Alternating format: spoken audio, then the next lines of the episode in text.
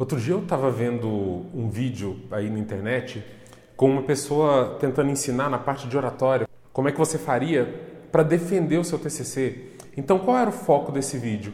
Era tentar ensinar cada pedacinho do que a banca vai observar e abordar quando ela estiver te avaliando.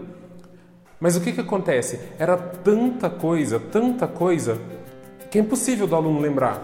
Falava da ficha de avaliação que o professor vai seguir, falava das formas como ele vai argumentar com você na hora de questionar sobre o seu trabalho no final. Falava que você tinha que pegar essa ficha de avaliação do professor e analisar ela antes da apresentação. Falava como esse professor ia se preparar para te avaliar. E a verdade é que tem professor que chega na banca sem se preparar. É tão atarefado, tão cheio de coisa para fazer, que chega lá na hora sem ao menos ter lido totalmente o seu trabalho. Então, Esquece esse monte de lista, esse monte de coisas que você teria que decorar aqui, se preparar. Esquece esse checklist de quesitos que o professor vai observar para te avaliar e foca no seu conteúdo.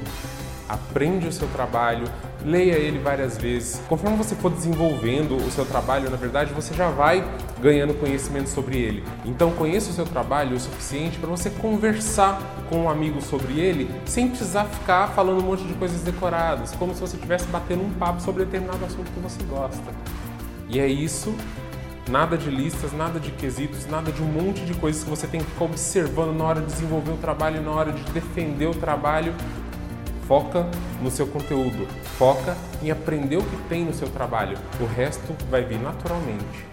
Então, quando você achar lá assim, 15 passos para o desenvolvimento do seu TCC, 27 sacadas para a defesa do seu TCC, 15 dicas para descobrir o tema do seu TCC, esquece.